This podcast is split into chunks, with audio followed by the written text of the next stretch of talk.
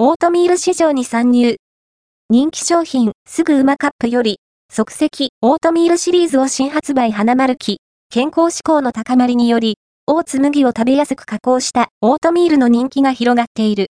オートミールは、精白米と比較して糖質が低く、食物繊維や鉄分が豊富であることが人気の理由だ。国内オートミールの市場規模は急成長を続けており、今後もさらなる拡大が予想される。その一方で、食べ方がワンパターン、アレンジの仕方がわからないなど、食べ方に関しての悩みが多く見受けられる。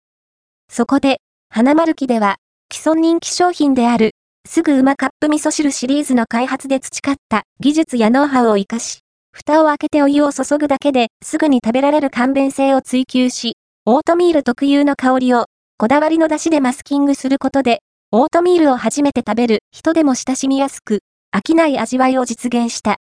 さらに、満足感を得られる具とオートミール量をしっかり確保し、食べ応えも十分ある。